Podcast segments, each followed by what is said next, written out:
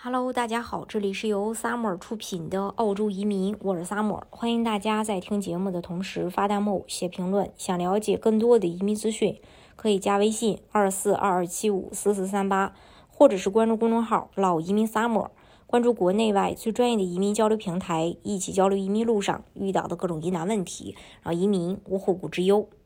从二零二一年底以来，前联合国政府和新工党政府都在寻求提高移民水平，这个主要就是为了解决劳动力短缺的问题，同时也是为了帮助国际教育和旅游业。到二零二二年八月末，入境和出境总人数已经恢复到了疫情前水平的一半以上。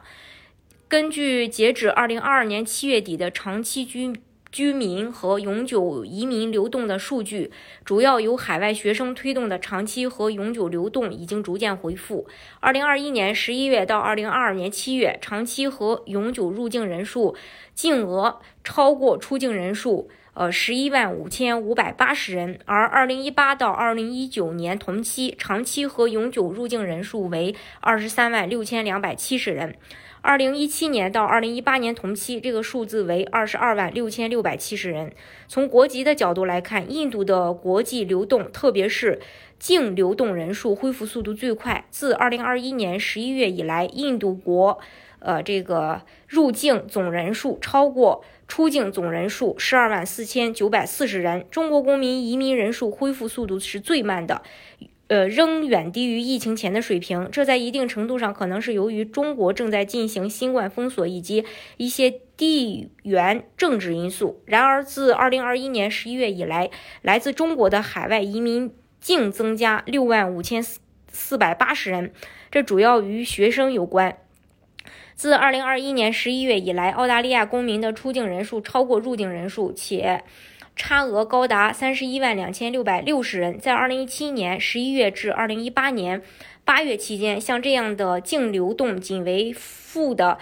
呃十七万三千三百七十人；而在二零一八年十一月至二零一九年八月期间，这一净流动数字为负的十三万八千三百人。虽然出国人数远远超过入境人数的原因，很可能是澳大利亚在。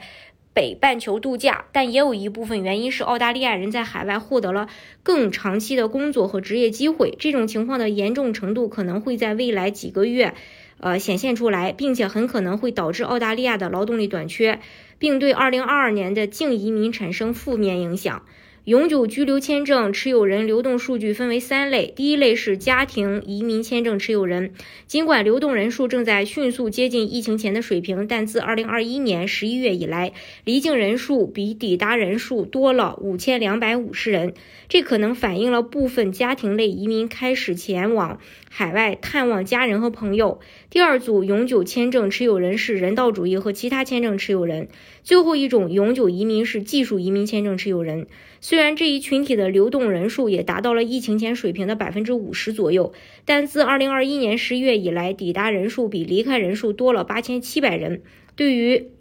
九个月的时间来说，这个数字是非常小的，可能反映了二零二一年十一月以来的大部分技术移民永永久签证都授予了已经在澳大利亚的申请人。这种情况很可能在。二零二二到二零二三年期间发生变化，因为各州政府越来越多的从海外提名技术移民，以满足他们的技能需求。还有临时居留签证持有人的流动变化情况，与往常一样，学生将是。呃，净移民恢复到疫情前水平的关键。当边境在二零二一年底重新开放时，学生签证持有人的流动情况在二零二一年十一月至二零二二年三月期间迅速返回，而在二零二二年六月，并没有出现像往常那样大规模的学生流动负增长变化，而且二零二二年七月和二零二二年八月的学生人数净增加数量也没有疫情。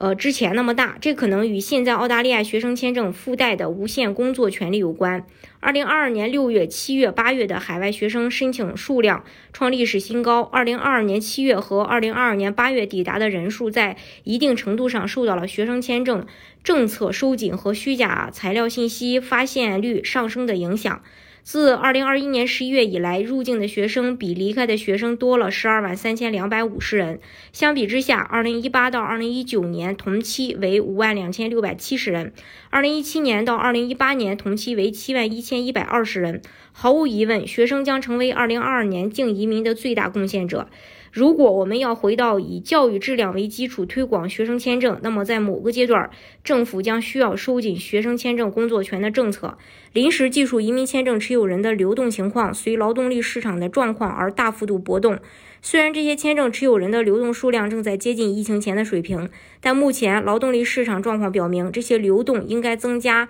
的更快。这些签证的官僚性质似乎阻碍了申请。尽管如此，2021到2022临时技术签证持有人的净流动人数显著增加，为16,390人，而2018年到2019年为负六百五十人二零一七年到二零一八年为负一千六百六十人。当然，移民澳洲的方式有很多种，大家可以根据自己的实际情况来选择最适合你的项目，拿到身份。今天的节目呢，就给大家分享到这里。如果大家想具体的了解澳洲的移民政策的话，可以加微信二四二二七五四四三八，或者是关注公众号“老移民 summer”，关注国内外最专业的移民交流平台，一起交流移民路上遇到的各种疑难问题，让移民无后顾之忧。